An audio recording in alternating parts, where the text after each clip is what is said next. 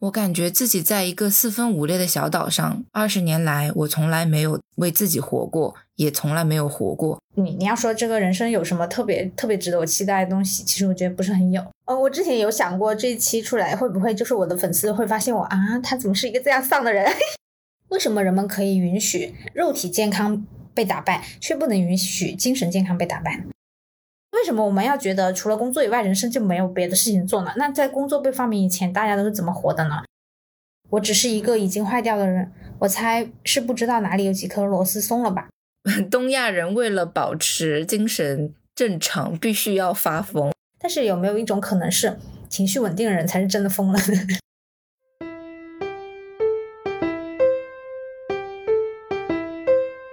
？Hello Hello，很高兴认识你，欢迎收听元宇宙。大家好，我是圆圆。元宇宙有一个粉丝群，欢迎朋友们进群聊天，二维码已经放在节目详情中了。本期我们讨论的主题是这一世代的焦虑迷茫。从空心病、拖延、完美主义到冒名顶替综合征，邀请到的嘉宾是我的朋友露露。大家好，我是露露。我是在本科的时候去到美国学习心理学，然后发现自己怎么 越学越有问题。然后在疫情的期间也去看了心理医生，看过。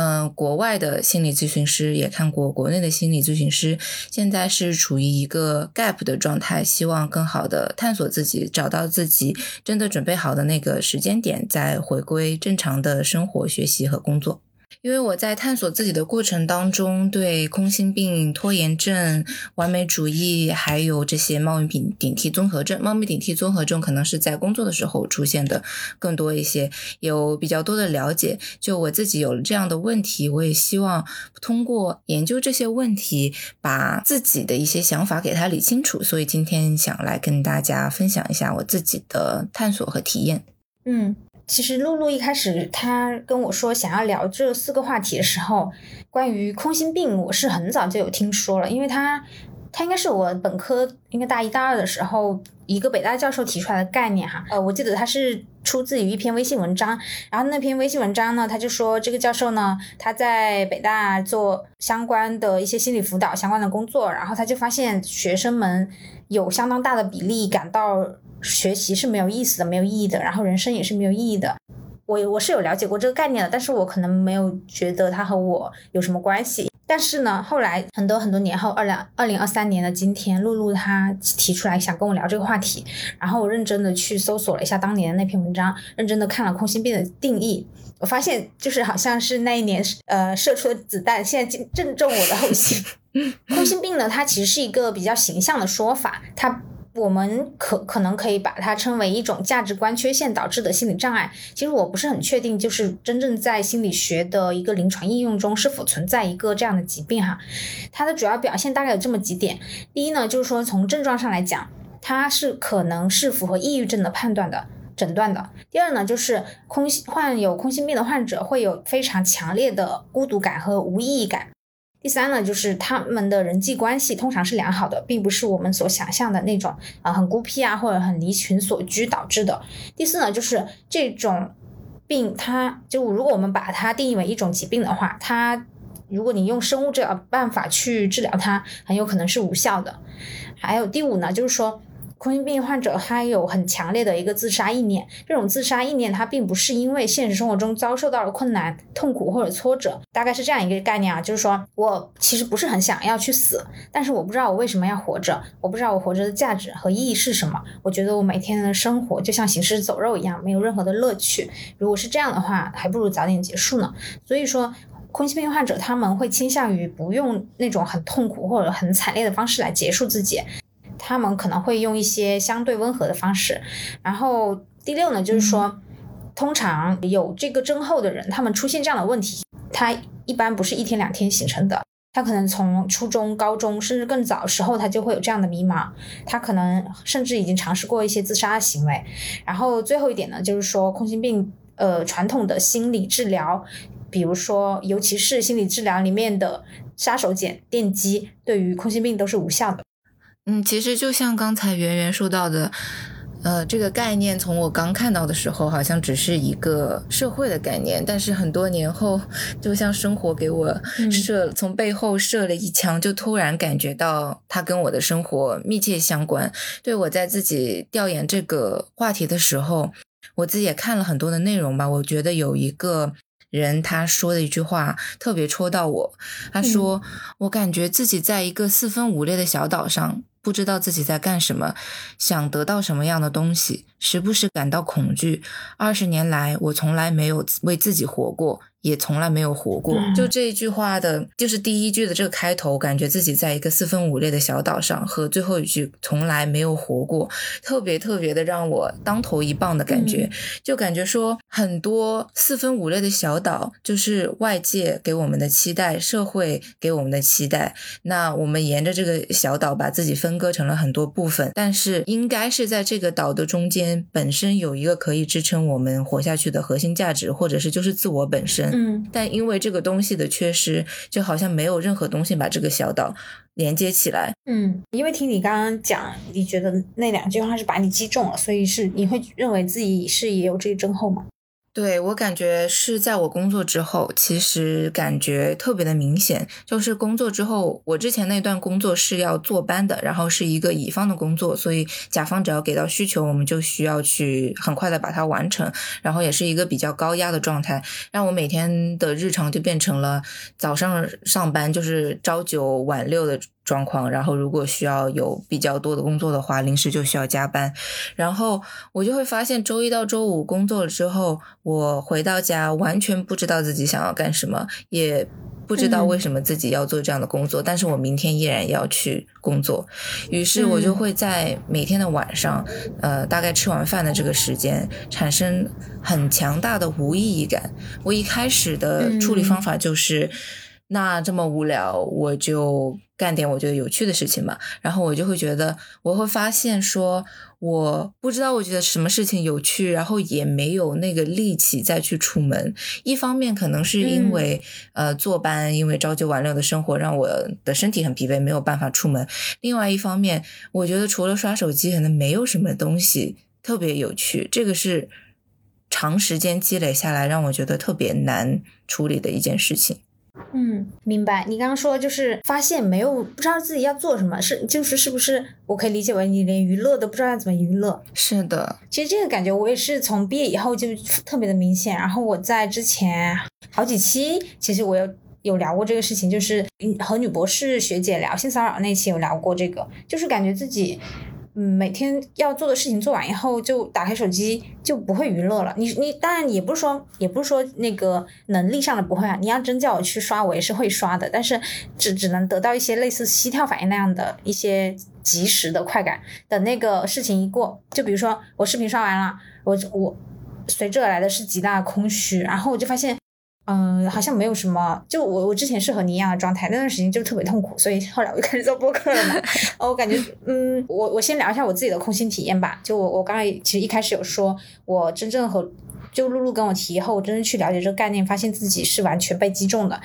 嗯，我觉得我几乎可以肯定的说，我自己是一个病情还挺严重的一个空心患者。其实还挺丧的哈。就虽然我这呃，就是在录播课这么多期，可能大家会觉得我是一个就挺活泼。挺风趣、挺幽默的人哈，但其实我是一嗯，虽然好吧，我也是这样的人吧，但是实际上我不知道，我觉得我的内心还是嗯特别挺悲观的一个人。像刚才我们我在提空心病，它主要表现里面有一点，就完完全是我心里的想法，就是那个说，其实我不是很想要去死，但是我不知道我为什么要活着。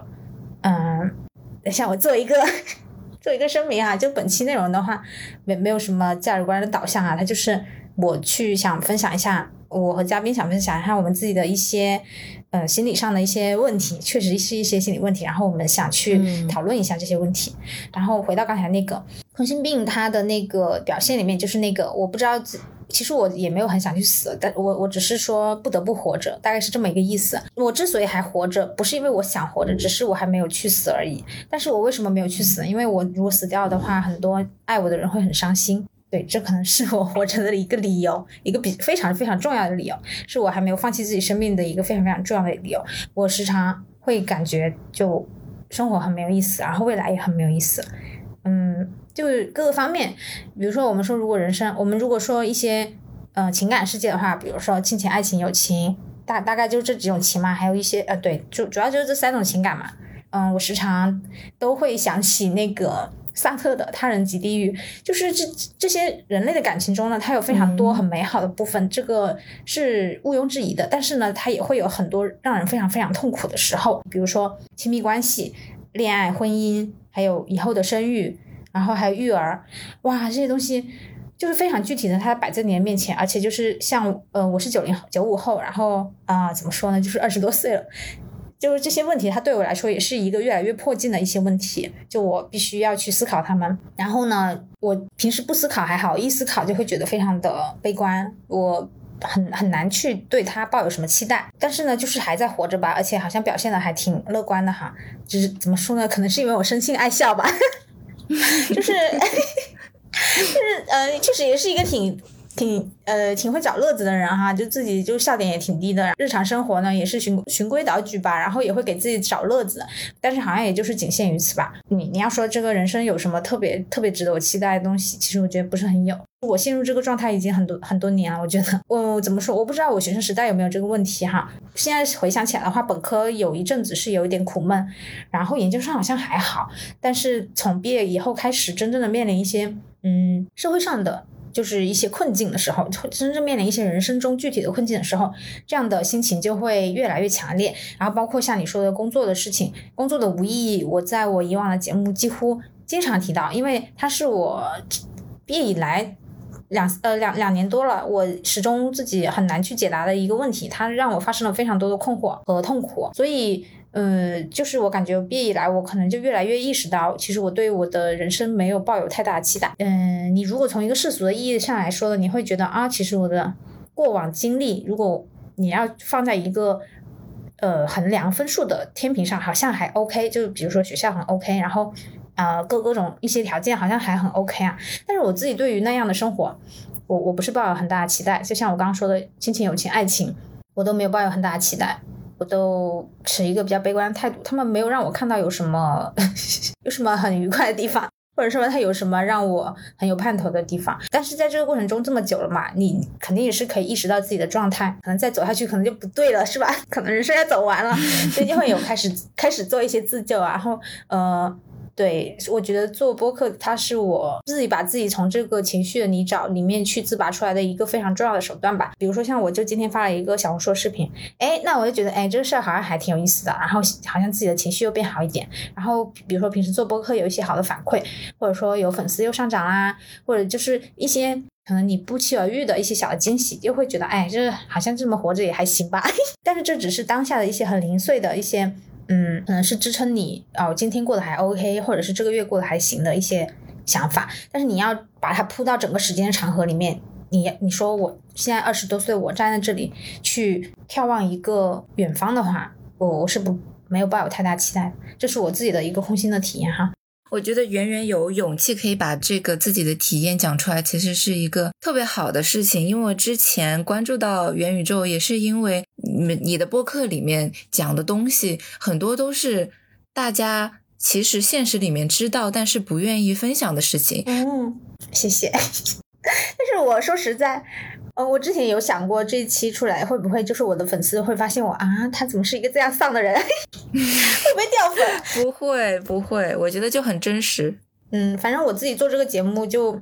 对我我主要是想说自己想说的东西。对，很好，很好。刚才提到的那个，就是好像我们的人生都是按部就班的，没有什么不太，嗯。有没有什么重大的事件，或者是看起来都还可以，身边的情感关系也还可以，有朋友、有家人，有一个看上去还不错的工作，但这个其实就是所谓的别人家的小孩。我们从小会被。跟别人家的小孩比较，然后也在努力的变成别人家的小孩。我感觉我跟圆圆的成长经历可能比较像一些，就是在学校里面是一个好学生，然后就算出国读书，也是想要在国外的体系里面也变成了一个所谓的好学生，或者是好的社会人，这样就可以拿到一个好的工作。然后在我探索自己的过程当中，我会觉得我其实并不想要变成这么完美的一个人。变成一个所谓世俗意义上面什么都有的别人家的小孩，对我来说是一个会让我很害怕的事情。嗯因为原来我一直是在这条路上走着，直到我呃两个月前从上一份工作辞职为止，我才可以说暂时停止了追求做别人家的小孩的这样的一个过程。嗯，然后在这两个月里面，我就发现我其实真的不想要变成这么一个循规蹈矩的人。嗯因为圆圆刚才说你自己的体验，就是空心病的一些体验，就是你会想说，接下来就是继续工作啊、升职啊、结婚、生小孩，可能会是。呃，感觉按部就班，感觉好可怕。接下来会有很多的 事情发生。那我现在的感觉就是，我好像想要把这条路给它扔掉。我有可嗯能接下来去旅行，也有可能接下来就去工作。我有可能跟呃有一个稳定的恋爱对象，然后跟他结婚。那我也有可能有了稳定的恋爱对象之后，又因为感觉不适合，然后去找了别的恋爱对象，然后呃，就人生有很多不同的可能性。嗯当我把原来给自己设定的那个非常看上去非常完美的路径给它抛开了之后，我的人生更多的课题就变成了今天我应该做什么，明天我应该做什么，我怎么可以找到我的下一个目标？但说实话，嗯这个东西也挺难的。当当原来的那个就是很城市化，很不，其实不太用动脑子，我们已经一直都知道了社会想要我们变成什么样的人。当嗯原来的这个课题被我抛掉了之后，其实现在这个问题是更难解决的。我想要变成一个什么样的人？我想要我的人生下一阶段发生什么事情？我有没有能力去让这些我觉得美好的事情发生？嗯，你这个我就想到，我之前有看过这么一段话吧，他是说为什么建议大多数人，就如果你没有说很有背景或资源的话，去走那条大多数人走的道路呢？是因为少有人走的路，它的试错成本一定是更高的，而那条很多人走的路呢，一定是之所以大家这么走下去，是因为已经有无数的前人用他们的经验证明了那条路可能它是。呃，错误更少，或者是说你能承担的代价可能是更小的，就类似这样的一个意思吧。然后，所以像像你说，现在就是一个嗯、辞职嘛，然后然后而且是裸辞的一个状态，自我探索的状态，你想要走出那条轨道，嗯，确实就是对于所有想要这样做的人，一定要做好心理准备，就是这条路它可能是更难的，你的心理压力是会更大的。嗯，这个过程当中确实是很压力很大，会焦虑。我刚辞职的那段时间，其实是完全不知道自己在干什么，就是嗯刚脱离一个原先固有的体系。那我好像做什么事情都是。失败的都是不对劲的。我每天早上起来就会想说啊，我到底在干什么？我放弃了一个看上去还不错的工作，然后现在既没有收入，也不知道自己在干什么，就会觉得特别的失败。但是过了大概几个星期，我开始去慢慢的探索一些新的东西了之后，嗯好像那个想法它会慢慢的变淡了。啊我不能说它现在完全消失了，我有的时候。呃，做梦突然惊醒啊，或者是晚上嗯睡觉之前，还是会有这样的想法，但好像没有以前那么强烈了。那其实像我们说到空心的话，如果说它是一种呃心理上的疾病哈，我们一般从医学的角度上来说，身体和精神其实它是会互相影响的。有时候，比如说你觉得你的精神没有出问题，但你的身体出了问题，它就是一种躯体反应，它就在提醒你你可能有一些问题哈。像我自己的体验来说，就我最大的一个躯精神方面的躯体化症状，就我常年失眠。我是从高二开始失眠，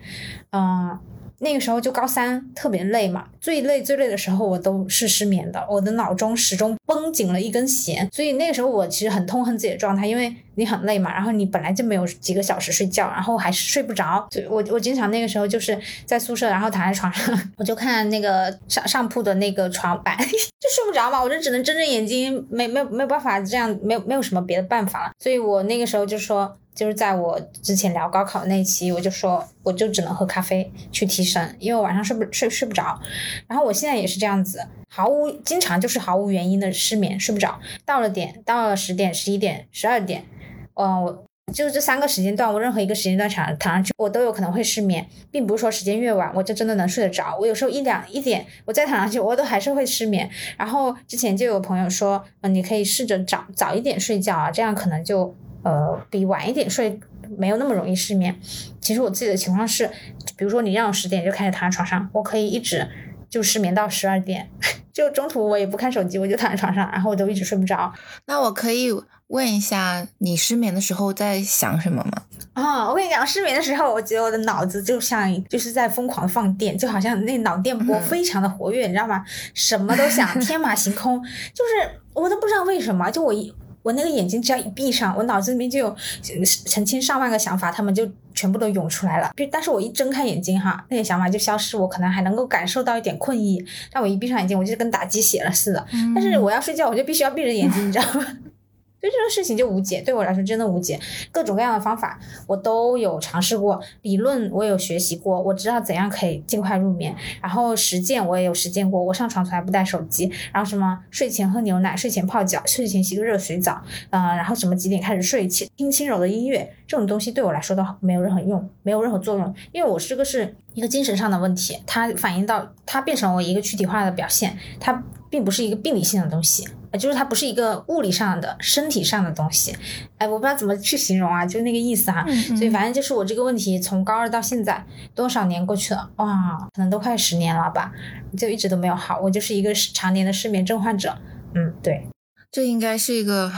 很痛苦的状态。我也其实有很痛苦啊，断断续续失眠的状态。但是我刚问你，你睡觉之前都想什么？其实我是在想说，你是不是有一个核心的价值，或是一个核心的。苦恼的点一直在你的脑子里面没有消失，所以才会导致睡觉之前一直都睡不着。因为我在去国外做心理咨询的时候，他们会经常提到这个核心价值或者是核心观念，就是大家都会有的。生来着，作为一个人在社会上面成长，就会有的一些类似的想法，比如说我辜负了某些人，我辜负了我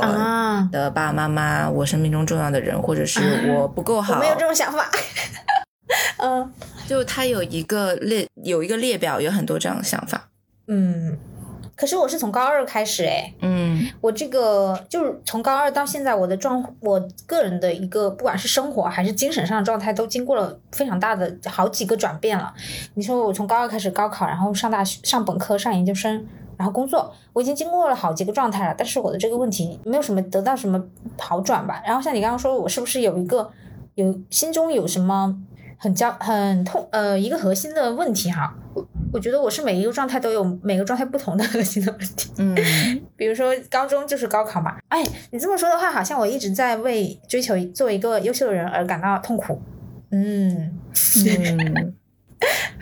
是这样的，那个也许是这样。我在美国那个咨询师，他就会经常跟我说，他跟我说是学校里面大部分是要么你生活中遇到了非常大的挫折，那其他没有遇到那么严重挫折，比如说亲人死亡，或者是家里碰到了严重事故，其他大部分有心理状况或者是心理问题的同学，其实都是比较优秀的同学。就他们做过这样的一个调研，就美国是按 GPA 来算嘛，然后四点零。是一个满分的 GPA，基本上大学里面有心理咨询这个需求的学生的 GPA 都会在三点五以上，就是一个九十分以上比较高的水平。因为我们会把自己压的比较紧，然后有一个比较明确的目标，或者是想要达成一个目标，想要获得别人的认可。嗯。嗯，反正这个情况，然后就就像我说，我毕业以后有一段时间是相当之苦闷，就是关于工作这个事情上面，那一阵子就是我感觉可能真的有一点抑郁了。然后，但是呢，因为呃，广州这边的话，最好的那个精神，最好的精神病院呢是中山六院嘛，然后一直约不上他那个精神科，然后所以后来我就一直也没有约，然后就不药而愈了。啊，反也也不知道有没有愈啊，反正就是后来情况变好了一点，随着一些现实因素的转变，这个心理因素变好了。但是我还记得我当时的那种状态，真正的就是，嗯，就是你觉得人生没有任何事情有意思。然后对所有事情丧失兴趣，那些好吃的你不会想吃了，然后你以前很喜欢的一些娱乐活动你也不想玩，就啊，我觉得那段时间真的挺糟的，也不知道自己怎么扛过来的。那个时候我就会经常有有时候察觉到自己的念头哈，但是那个时候倒倒倒是没有做出什么自杀的行为，只是会有那种想法，就像我刚刚最开始提到的那种想法，每天都在我的脑子里面就拷问我自己，我自己问我自己，然后我发现我得不出什么好。好案。那个时候我就经常对自己说。好死不如赖活着，我就自己就经常这样劝慰自己，而且那时候我就一直在想一个问题，就是为什么人们可以允许肉体健康被打败，却不能允许精神健康被打败？就一个人，我们可以允许他在肉体上生病了。甚至他因此死去，但是我们不能够允许一个人他精神上生病了，因此死去。我们认为这是不道德，或者是反正就是你就是不不正当的。我当时在想，为什么呢？为什么不可以呢？这肉体和精神，它本来就是我们人之为人的两个部分呀。是的，是的，因为我在国外接受的心理学方面的教育，目前我们学校。呃，或者说现在心理学界比较流行的一个流派就是人本主义，以人为中心。所以它其实强调的很大的一个观念就是，你不要感觉自己有一些情绪问题或者是心理疾病问题，就是不可以的。你要把它当成就是你。如果说一个人患了癌症，或者说他得了胃病，你不会去问这个人说你为什么得了胃病，你肯定是觉得他很痛苦、很可怜，想要去帮助他，或者是安慰一下他。对于情绪的问题也是这样子的，就是情绪的问题也是一种疾病。就假如说达到了病理程度，就是需要吃药的程度，那可能是你的脑子里面已经发生了很强烈的化学变化，你已经是没有办法通过你的主观意识去改变它的。但哪怕就是你生活中有一些比较强烈的负面情绪，那也是因为你的成长环境或者是你自己本身的一些情绪思维的方式，你并没有受到过，没有人教过你应该怎么处理好这样的情绪，所以，哎，其实我们对对国内的。朋友们来说，我们从来其实从来没有接受过情绪教育，从从来没有人告诉我说，开心应该怎么分享开心，怎么让它变得更开心，或者呃悲伤怎么面对悲伤。我觉得是我们人生很大的一个课题。我们可能是的，呃，十二嗯九年义务教育接受了很好的学术教育。接受了很好的应试教育，但是我们没有接受过很好的情绪教育和情商教育。然后在之后的人生过程当中，就是需要不断的去弥补这方面，嗯嗯，的一些事情。对，嗯，其实其实以前就是在网上看到那些抑郁症患者，就说他们呃对什么事情也不感兴趣，然后就是连床都起不来。他不是不想起，他可以起，但他就是起不来，他没有那个力气了。以前就是你看到这些文字，你。是不能，就反正像我以前，我我是很难理解。我想啊，怎么会这样子呢？但是那段时间，就是我觉得算是很黑，情绪上很黑暗一个时期吧。我就完全可以理解了。就不过好在我还没有走到那，哎，好在没有走到那个地步。我觉得到那个地步真的很难了。就是我我觉得这里面很重要的一个原因，是不是因为你的情绪，呃，你的思维它走到了一个死胡同？我那段时间的几乎大部分的思维方式都是负面的。就比如说，呃，我会觉得。这个就是你会在一直往一个负面的一个循环里面去走，你可能没有办法去让自己去想一些很积极、很正能量的东西，那些东西它就进进不了你的脑子了。我觉得这个可能是一个很危险的一个信号。如果大家发现自己最近的一些思维方式都是一些很负面的循环的话，可能要及时的终止，然后把自己自拔出来。嗯嗯嗯。当然，我现在我感觉我说这种话，嗯，好像感觉自己的病情得到了控制，嗯，又变成了一个。嗯，对我，嗯，对。我之前有看过一本书啊，它里面就说，其实我们每一个人，没有任何一个人是所谓的正正常，就是打引号的，每一个人都是独特的，每一个人都有自己的病，也有自己做的好的事情，所以你就当成这个世界上全部都是精神病人，只不过有的人病情重一点，有人病情轻一点，有的人的病情不太明显，有的人病情比较明显，有的人发疯，有的人自己一个人窝在床上难受而已。嗯，我想起来，就是有个段子嘛，他们说，就我们现在会主主流的舆论，他会想要倡导说，大家要做一个成情绪稳定的成年人。但是有没有一种可能是，情绪稳定的人才是真的疯了？是吧？我觉得很有可能，我觉得很有可能，情绪稳定是一个伪命题。对啊，就相当于你要不断的控制自己的情绪，这是一件多么可怕的事情啊！想笑的时候不能笑，想哭的时候不能哭，哎，反正这就是社会的规训吧。嗯嗯，然后这里的话。我我我会想要跟大家分享一下，我很喜欢很有触动的一篇文章，它应该是一篇非虚构写作，呃，作者是假装在纽约，可以在微信上搜到，它的题目是那个在西雅图偷飞机的年轻人。这篇文章就是我每次看都会想哭。它的大概的简介就是说，这是这这这个是一个前几年的新闻了，就是在美国有一个机场，然后有一名二十九岁的地勤工作人员罗素，他结束了自己当天的日常工作以后，偷偷的溜下溜上了一架飞机，然后他自己是没有任何的驾驶经验，没有任何的驾照，他溜上去以后把这辆飞机开上了天，最后坠毁坠毁在一个小岛上。嗯，为什么这个故事它特别的触动我呢？这里面有很多细节，就是说这个罗素呢，他是一他是这个主人公，他是一个非常正常、非常普通的人，就他和芸芸众生一样，他有普通的工作、普通的家庭、普通的生活，完完全全普通的一个过往经历。嗯，这个这篇文章就是作者他写的很好哈。里面的话就是像刚刚露露有说，他他有被一句话击中哈，然后我也有被一句话击中，嗯，可以大跟大家分享一下，就是那个罗素他驾驶那辆飞机飞上天空以后呢，就塔台肯定是要紧急的和他联系嘛，意思是说想要劝他，嗯，做一个安全的迫降，然后指导一下他嘛。这呃这里面就是有一个对话，就是那个罗素他说，我知道有很多人关心我，他们如果知道我做了这样的事，一定会失望的。我想向他们每一个人道歉。我只是一个已经坏掉的人，我猜是不知道哪里有几颗螺丝松了吧？就是最后的这句话，他说不知道有哪几颗螺丝松掉。哇，当时我我就觉得完全击中了。就你不知道为什么，就在我的人生中，我之前从来没有见过这样的一句话，然后我也从来没有过这样的一种想法和比喻。但是当我看到这句话的时候，就就马上就想哭了，你知道吗？我就觉得啊，原来是这样子，原来我也是这样的人，我也是不知道哪里坏掉了，然后也许有几颗螺丝松掉了。就是这样的人，你也许从表面上看我没有任何的异常，我每天还嘻嘻哈哈，然后和大家就是好像还挺挺合群啊，挺挺乐观一人哈。但实际上可能人已经某个地方已经坏掉，然后马上马上整个人要报废了。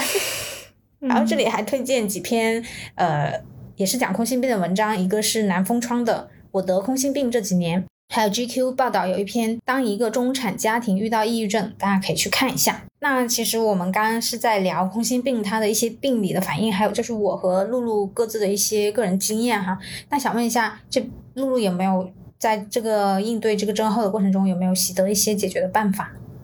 嗯，有一个就是刚刚你说到的，就是呃，当你躺在床上真的是没有办法停止你的脑子，或者说没有完全没有办法起床的时候。有一个对我自己来说比较有用的方法，就是去放大你的五感，就是比如说你睁睁眼睛，然后你就盯着一个。啊，我现在我面前有个红色的墙纸，然后我就盯着它看。然后你的听觉、视觉、嗅觉、触觉，你觉得哪一个对你来说刺激更大，你就用哪一个。比如说，我是一个嗅觉非常敏感的人，我会猛吸一口气。然后我家里会买一些精油，我比较喜欢的味道，我比较喜欢橘子和柠檬的味道，还有海边的味道。然后我就滴一滴精油，然后猛吸一口气，就有一种原来我都在那个思维的世界里面。要眩晕，要要要溺水了，但是突然那个那个嗅觉把我带回来了。还有一个是触觉，我我有的时候很难受，我就就是拿起身边的一个东西，通通常情况下是软的，就是被子啊，或者是娃娃呀什么的，然后就去使劲的捏它。我手上的那个触觉就会让我感觉哦，我还我还活着，就是我脑子里那个想法声音就会变得。小一点，它可能不是一个能够从根处解决这个问题的一个方法，但是对我来说，在那个当下非常有用，让我一下子就回到了现实世界里面。就可能我已经在床上躺了好几个小时，没有办法起来，或者是我已经失眠了好久了，但是突然那一下子就会让我觉得，嗯，还还不错，至少这一分钟。我又活着了，好像就是我在我在我在水里溺水已经很久了，但是我突然上岸，呼吸了一大口气，我好像又有力气可以继续游下去了。嗯，这个是一点，还有一点就是，呃，就是可能需要更加深挖一点吧，因为空心病就是不知道自己为什么活着，也不知道自己之后想要干什么嘛，然后就是去看一下，去回忆一下什么样子的。你这辈子做过的所有的事情，那你有没有一些是让你能够特别特别专注的忘记的时间，就是一个心流的状态？哪怕你现在没有办法去呃很综合的思考这个事情，哪怕你就是刷小红书、刷抖音，你有没有什么内容是你刷了之后你会想要反复观看，看完之后把手机放下来还会想到这个事情，甚至会去挖一些不同的内容。比如说，呃，圆圆，我们之前在聊到这个空心病相关的话题的之后，我感觉他就特别的感兴趣，然后去找了很多相关的呃文章去看，然后我自己在谈论到。这些社会的问题，然后比如说女权的问题了之后，我也会去反复观看。然后，但我自己最近比较关注的就是为什么中日韩的房价 都在暴跌 这个问题。啊，我最近已经已经从这个房价的问题开始挖掘社会问题，就挖了很多的内容。啊，扯远了。但就是说，就是有没有一个状态是让你可以聚精会神的在聚焦这个东西的时候，那它可能就是一个呃，刚刚说的那个无感，可能是一个一分钟，或者对你来说一分钟、五分钟是有用的方法。那这个让你完全聚焦的东西，可能就会让你一个小时、两个小时都有办法去从原先那个状态中脱离出来。然后，只要你不断的练习去做这个，因为我自己。就是在做这个的时候，我有的时候就会怀疑说，哦，我在研究这个社会问题，但是它有什么用呢？我又没有办法改变这个问题，我也没有对这个社会做出很大的贡献。但是就是先不要去想这个问题，就我做这个事情，我是能够专注的，它就一定是有意义的。嗯嗯，只要我不断的、反复的去专注这个事情，可以是呃。看视频也好，可以是看书也好，可以是跳舞，可以是画画，可以是干任何的事情，就从一个很小的点出发。一开始我可能可以专注十分钟，后面我就可以专注半个小时，然后我就可以专注呃更长的时间。然后我就发现，就只要在做。这个事情的时候，我就会感觉到好。然后之后，可能我只要一有这种反复的思维，我都会想到，OK，那我可以去探索这个话题，我可以去画画，呃，这样他就会把我从这个状态里面比较长时间的带出来。明白。其实我。就是关于这个问题啊，一些解决办法，我也是自己有总结一些。我听露露说以后，发现有很多共同之处啊，然后跟大家讲一下。第一点呢，就我自己的一个经验，就是要让自己忙忙起来，就你不能 不能让自己有太多时间是空着的，就是你没有任何事情做。因为如果你的肉体没有在做事情的话，那你的思维就会。开始疯狂的活跃起来，那它活跃起来呢，它就会胡思乱，就是我们简而言之，你很容易进入一种胡思乱想的境界，就像我每天晚上睡前的那种情况一样，就你一胡思乱想呢，那你就很容易。因为你是自己在和，相当于你是自己在和自己做一个思维训练，那你的想法很容易就是偏激的，因为没有人去引导你，没有第第二方的一个观念进来，那你就自己越钻越钻，对，你就很容易钻到一个牛角尖里面去。还有呢，就是我我刚刚不说第一点就是让自己忙起来嘛，其实这个忙起来是有很多种，比如说像露露说的，你可能就从你感兴趣的事情开始做起，为什么呢？就因为你这个，因为你我我也是最近才悟到，我就发现。你你就发现，其实人类哈，我们一天一天，一个小时一个小时的。我们做的事情其实就是在杀时间，是的，我们只是在用这个事情对来填满我们的这个时间，要不然我们没事儿做。我一直以来有一个很奇怪的想法，就是为什么像我们就拿中国人来举例子哈，嗯，有有一个说法形容我们的理财观叫做什么？就是积攒的时候一毫一厘，花出去的时候大手大脚。为什么？我我有时候我我有个很奇怪的想法，我想会不会是因为我们故意这样做的？为什么我们要攒一辈子的钱，然后去买一套这么贵的房子？为为什么我们要攒这么多钱，然后去养一个这么就花很多钱的娃？是因为如果我们这样不这样做的话，我们人生过于无聊了。这是我的一个想法哈。就要不然你那些钱花到哪去呢？嗯，要不然那你做这件事情有什么意义呢？你每天工作，然后你杀时间，你把这么无聊的事情填满了你的时间，然后你换取那一份工资。如如果你换换取那份工资。它超过了你日常所需，超过了你吃吃喝拉撒睡、衣食住行所需要的所有的那个费用以后，多出来的钱你到底要拿来干嘛？那如果没有一个买房、养娃、生育这样的一个目标在前面的话，我们是否会完全迷失呢？嗯，反正这是我一个很奇怪的想法。嗯，然后，所以我刚刚说就是杀时间这件事情。就很多事情它是在杀时间，其实我觉得就是找一份不管是有聊还是无聊的工作，它对于我们来说也只不过是一个消磨时间的一个手段而已。然后在这个过程中，你是用抖音去杀时间，还是用小红书，就是不管你是在做所谓有意义还是无意义的事情，如果你已经出现这种空心症很严重的情况，你别管它有意义还是没意义了，你先把这个时间也杀了吧。就是你先要在做在做一些事情的过程中，把这个时间消磨掉，会比你。什么也不做，在那里空想，进行一些自我精神消耗要好得多。在这个过程中，其实我觉得是可以和自己和解的。像我之前和那个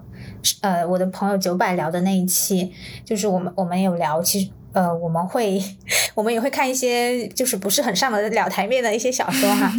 如果你在好。好学生的思维里面，可能很容易就是一种愧疚感，或者是一种会责备自己为什么要把时间浪费在这么无聊的事情上，就同理呀，刷视频啊，或者是什么都是都是同理哈。但是后来我就觉得，就人就是要自洽嘛，你。你管他呢？你在那个过程中你是快乐的，那就够了。你你不要去追求什么太多意义。其实我们，哎，你如果放在一个很宏大的角度，本来也没有什么意义。嗯，这这些就是只要你身处其中快乐的时光，它就不算是被浪费的时光。然后关关于浪费时间这件事情，也不要有太大压力吧。嗯，反正就是这样子吧。不浪费时间，也没有做出什么。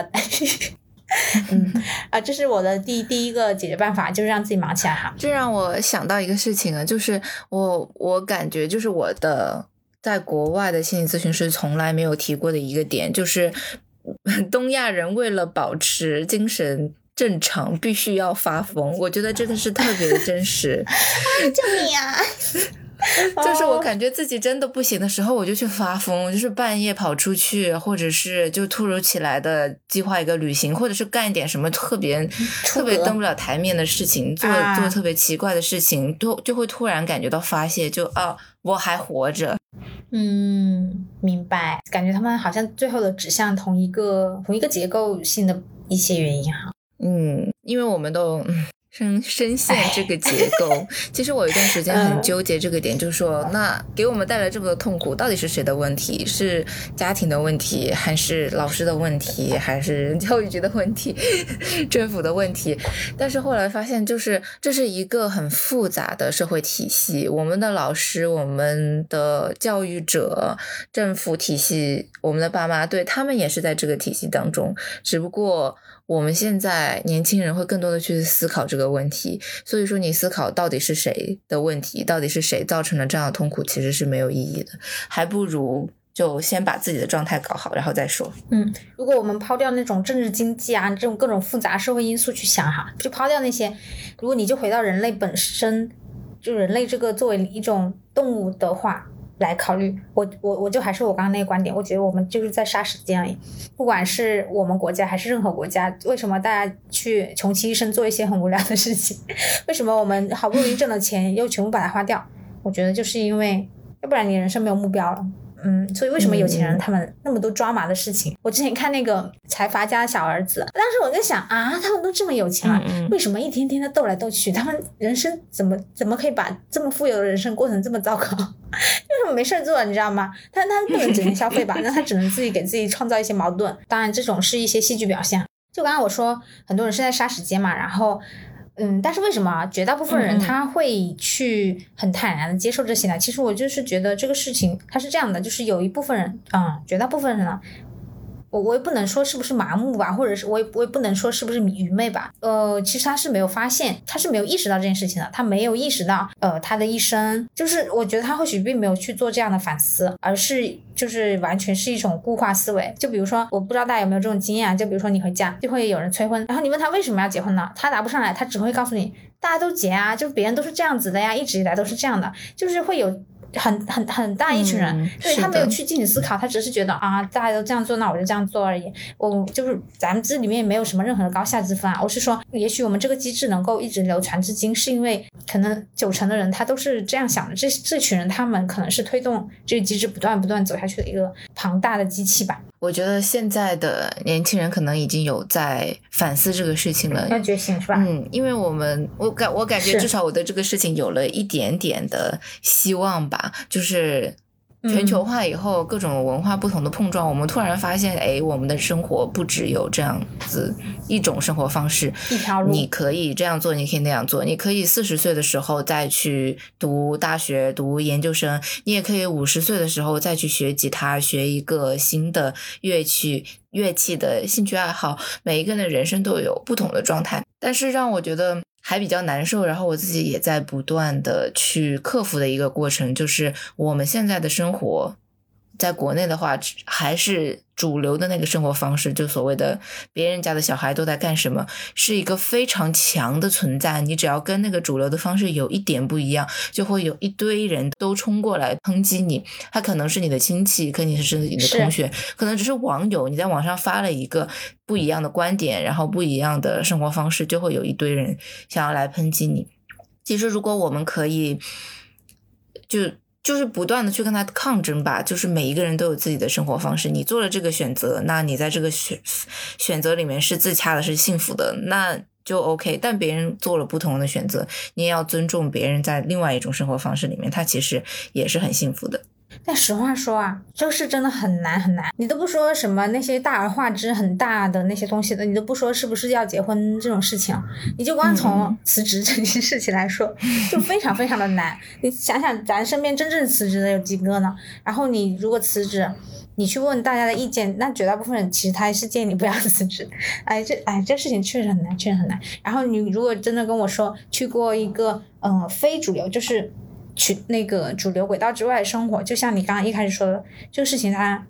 好没有办法去遵循，他没有过就是过往的经验去遵循，然后好像每个人只能走出自己的道路。对于人生来说的话，是一件很很惶恐的事情。对我来说是这样。我刚刚说的是第一点哈，第二点的话，我自己呃，就是摸索出来的一一个解决办法，就是你要去寻找自己真正的爱好。嗯，其实这一点的话，我在之前挺多节目聊过，然后有听众有问过，就是你要怎么去找自己的爱好，这就是这些一些很复杂问题啊。这件事情呢，它大概率是很难的，但是我觉得我们不应该去放弃。就你你也许找到八十岁你都找不到。但是你也许十八岁，明天你就长到了，这都很不为可知。我觉得这是一件不应该被放弃的事情。如果你真的很无聊，不如去，嗯，如果你真的觉得很无聊，可以开始去做一些你以前从来没有尝试过的事情。比如说像我，我以前从来不关注辩论赛，哎，然后偶然看了一期辩论赛，我就觉得，哎，这事还蛮有意思的。比如说你以前从来不看足球赛，你去点开一期来看，或许觉得也还不错。然后在这里面呢，刚刚才其实我们我和露露都有共同提到有一个。呃，就是很吊诡的事情，就是工作嘛。呃，为什么大家都在做这个事情？我自己工作以后，我真的觉得非常的奇怪啊！为什么几乎百分之九十的人，我其实我觉得这个数字已经算小了，可应该是百分之九十九的人吧，都在做自己讨厌的事情。但是为什么没有人反抗？不光是我们在做讨厌的事情，我们的领导，我们领导的领导，他们都在做自己讨厌的事情。为什么我们人类要把自己逼到这个程度呢？就为什嗯，我觉得这件事情很奇怪哈，而且我觉得这事情很吊诡。然后最近就是有找到一篇文章，是胡勇老师写的《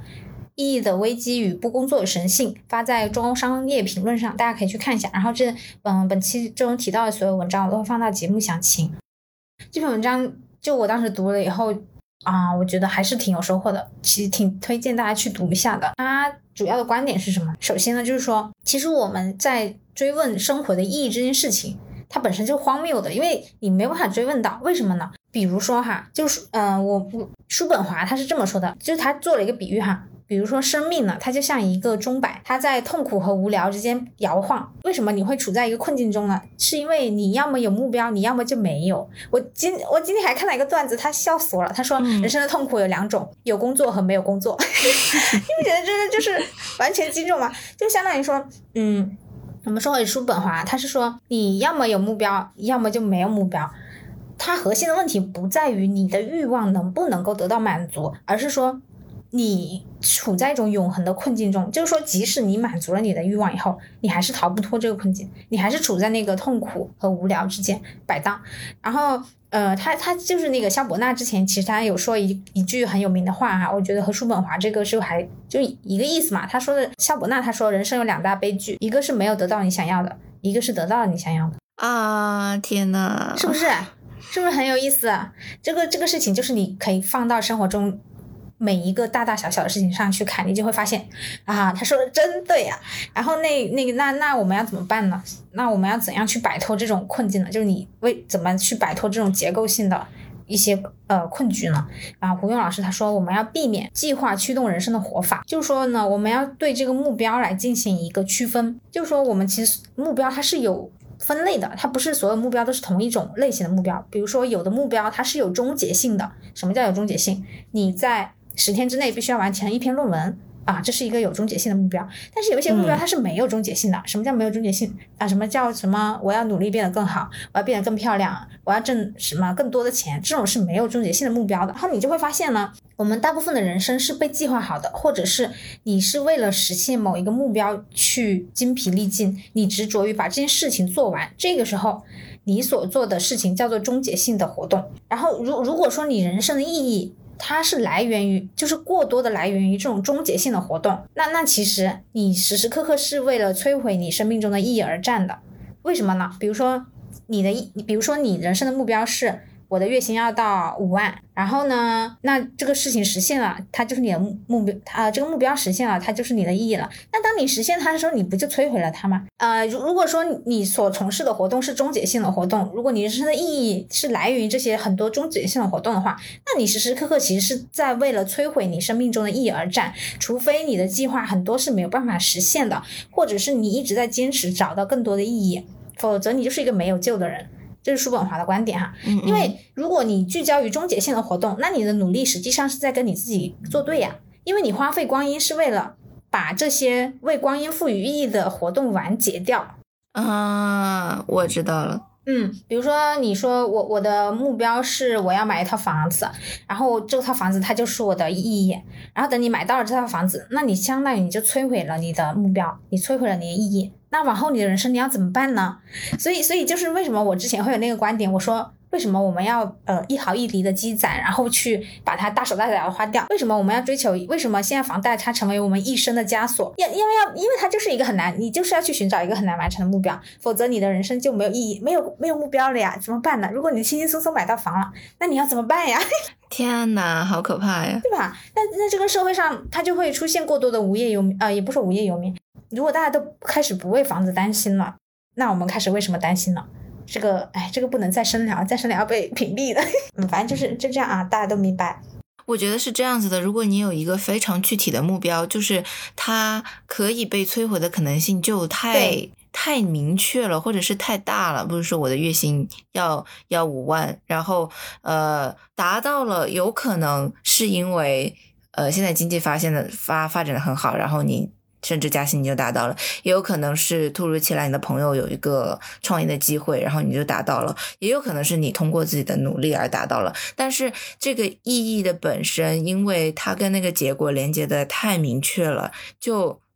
你达到了它就消失了，或者说你就你就不知道你的过程当中。到底在做什么？嗯，就是对我来说，如过程当中，如果说我认识到了，因为这个东西我学到了一个什么东西，或者是我认识到了很有趣的人，如果说你都把这些东西全部忽略了，那还有什么意思呢？对呀。就它既无意义又变得无聊，而且到在现代社会，当我们人生中绝大部分时间是在工作上的时候，很多人他就把工作变成了自己的，就他自己为工作设定了很多的目标，就工作场所变成了我们追问生命意义的一个世界了。所以很多人就会问：那我不工作的话，我生命有什么意义呢？天哪，你怎么可以把自己的意义寄托在？工作上面呢，就是这就是一个你很很多家长他会说，他说那你不工作你想干什么？嗯，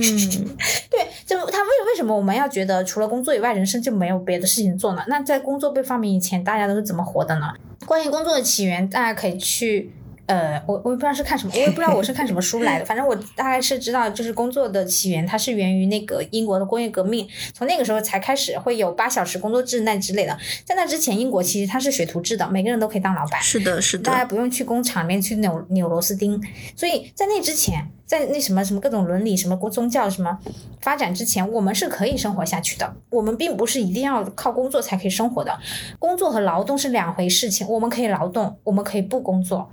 哎。反正这是一个我我大家需要去思考一下的一些问题吧。所以工作它并不是我们人之为人啊要具备的天然的属性。我们可以不工作的，大家，大家一定有这样的想法啊。我们其实是可以不工作，对吧？我们可以去劳作，但是我们可以不工作。所以说，嗯，然后然后就是胡勇老师他就是说呢，他会认为那那我们那如果说我们在工作中。就是你变成了一个矛盾的一个循环嘛。那我们要怎么样去跳出这个循环呢？就胡勇老师他是说建议，呃，他其实和你的做法是一样的。他说建议我们把这个希望放在艺术上面，就是为为什么呢？为什么我们会赞赏艺术的价值呢？呃，这样说可能有点冒犯，但是正是因为它是无用之用的东西。就是因为它没有用，所以我们才赞赏它。以以上会有一些摘录自胡勇老师这篇文章的话哈，因为艺术家的价值就在于他不以做什么为目的，他只是为了存在而生活。这艺术不就包括各种各样的呃载体，呃，包括文学，包括绘画，或或者各种各样的一些载体。那比如说我写首诗，我我写这个诗有什么用？没有什么用，能赚钱吗？就我我写出来它的当下，我们不考虑那些那些呃盈利性的东西，其实它本身不能赚什么钱，就是它就是几个字而已，它本身就是它的存在就是它本身，它不以做任何事情为目的。如如果你去追求这样的东西，你去追求一些人性当中没有必要的，甚至是无用的维度，其实你这是代表一种你对有目的的行动的抵制。就我就是要做一件没有目的事情。我我其实我有时候觉得我做播客也是这样子，我对我播客的呃粉丝人数啊那些，其实我都没有没有一个目标。你要跟我说设定目标，我我这个事情马上就 痛苦起来，就它马上变成一件摧毁意义的行动了。我我就没有目标，我就是要做一件也许现在看来就没有什么用的事情。所以所以像呃胡勇老师他最后的观点就是说，真正的神性不在于工作，而在于不工作。任何人都可以工作。但是不工作，他是上帝的特权，就是那个不工作的人才是最牛的人。打工人最牛的是什么？打工人最牛的就是不干了。嗯嗯。所以说，对吧？所以哪怕我们不是艺术家，我们可能不能创造什么艺术，但是我们可以在我们的生活中去寻找这种神圣的懒散。就也像我刚刚说的一样，所谓的做一些无意义的事情，不管你是喜欢做什么都好，像比如说你就爱看小说，你就追求那心流的感觉，没关系，我们就是要做这种无意义的事情来对抗我们一直以来循规蹈矩有意义的每一个小目标。说的太好了。因为我们总是很着急的去完成一个又一个目标，呃，高考啊，然后考考研啊，然后什么找个好工作，什么结婚生子什么什么的。那你你一步一步的完成这件事情，它的意义就一步一步的被你摧毁了。我们自己忘记了，我们应该要做一个懒散、无聊、无所事事的人。就是这些没有意义的事情，它反而是构成你的存在。那否则在那些事情之外，你是谁呢？我听你讲这些，我就仿佛看到了我自己辞职前一两个月的那个状态，每天都在非常激昂的去探索工作的意义和不工作的意义，以及我自己的一个生活的状态。但是我觉得是需要这个东西的，就是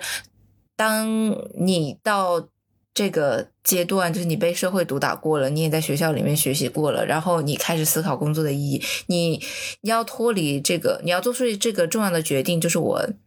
待在这里，或者是离开，是需要一个很强的动力的，是要一个很强的信念感去做出这样的一个决定的。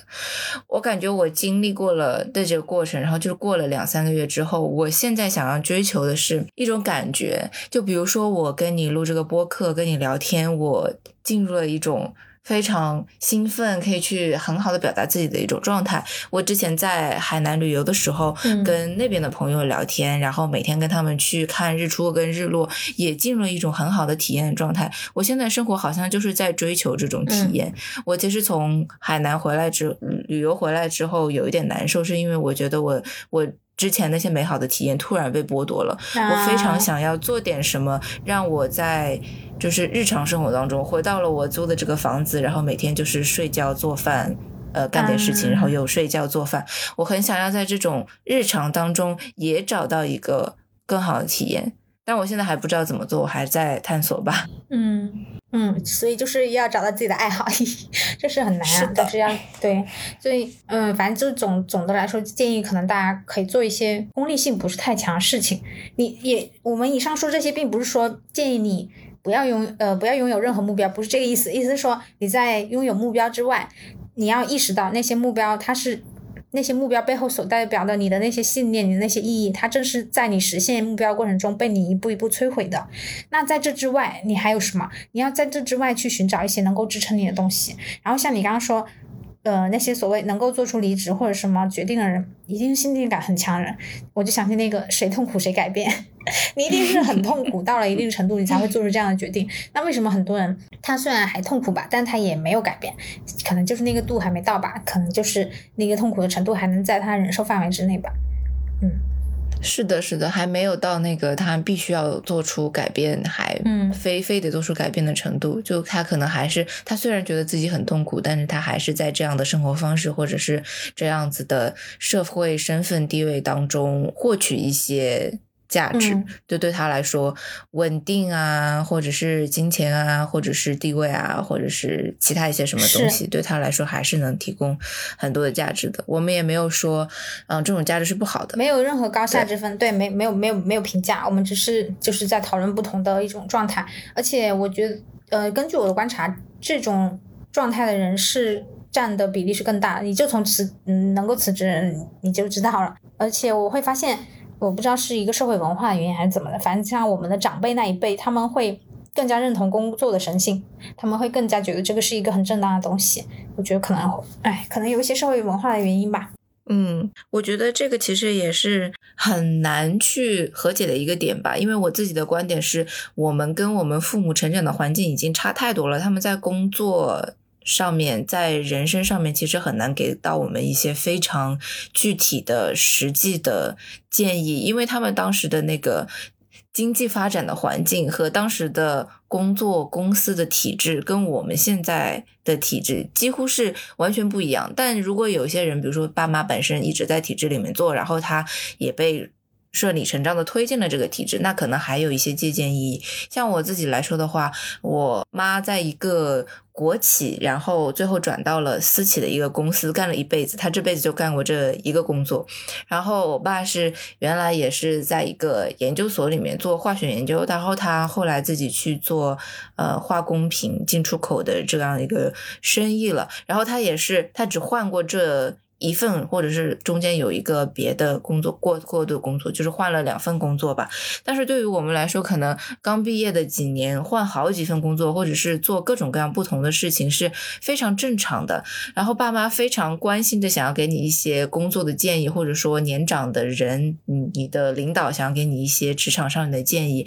但我会发现他真的就是。不适用，我们的社会背景也好，经济发展的环境也好，公司的体制也好，已经发生了太大的改变。他们虽然非常热心的想要给你一些所谓的经验之谈，但是，呃，因为背景的不同，我就很难承认他们给我的东西真的是有用的，或者是真的是可靠的。嗯嗯，好的。那我们其实呃这一次聊天的主题是。这世代的焦虑迷茫，然后我们是会有四个概念哈，第一个是空心病，第二个是拖延。我们刚才聊完空心病，我们那我们现在开始聊就是拖延的话题哈。关于拖延症的话，这个简直就是一个常态了，基本上你可以看到所有，就是好像各个年龄层，哎，除了小朋友吧，好像大家都会说自己会有拖延症，好像很少会有那种言出必行，然后呃完全自律并一点也不拖延的人啊。拖延症的话，就是我自己的理解，再加上我在学校里面心理学学的一些知识，其实就是你当你需要完成一个重要的任务的时候，你会习惯性的先不做它，然后先做一些别的不紧急的事情，或者是更简单的事情，比如说做家务啊、刷手机啊、看剧啊，甚至是一整天看一整部剧，或者是把《甄嬛传》从头到尾刷完一遍。就我们的教授在讲这个概念的时候，他。经常说他自己需要去完成一篇论文，或者是要筹备我们的期末考试的时候，他会先把自己家里的家务全部都做一遍。所以他的家人都已经习惯了，就是每到这个时间点，然后家里就会变得异常的干净，因为知道他在拖延做这个事情。但是，嗯，他其实是一个非常。自然的一个现象吧，就从神经学的概念来说，就是因为大脑的前额叶就是靠近我们的额头的这一块，它是帮助我们整合信息、做出理性决定，然后做长期规划的，但是它。用这一部分去思考的话，其实是很耗费能量的一个事情。但我们的脑子里面还有一个比较靠后的系统，它叫左边缘系统，位置比较靠后啊，不是重要性比较靠后。嗯，它英文叫 limbic system，但边缘系统可能是翻译的感觉，它好很像很边缘，它其实其实起着很重要的作用。它主导着娱乐和快乐，所以说它会。呃有更多的多巴胺啊，或者是让你感受到愉悦感啊。它比起前额叶来说，它演化的历程更久一些，功能其实也要更。强一些，所以这些简单的、轻松的、快乐的、愉悦的事情，就很容易打败前额叶，然后让我们去选择这些比较简单的东西。嗯，但其实是大家。生活当中都会有这种拖延的状态吧，但真的如果说会对你造成比较大的影响，是你反复的去进行这个动作，比如说你是一个学生，然后你每到期末考试你就会拖延，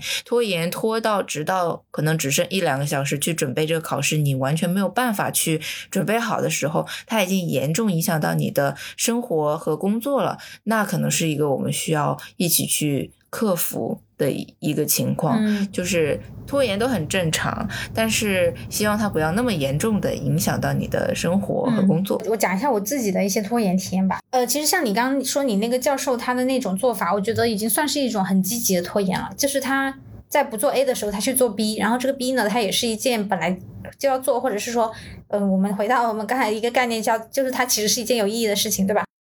嗯嗯嗯。因为其实我们的情绪是会更强烈的，比起我们的理性分析，情绪是更容易占主导的。可能对每一个人来说不一样吧。有一个人他可能比较理性一些，或者是 MBTI 里面的 T，如果他是一个 T 占主导的人，他可能会更理性。但总的来说，就是在这个人类演化的过程当中，你真的是有一个很强的情绪，或你的边缘系统，你的情绪主导的这一块，它。上头了，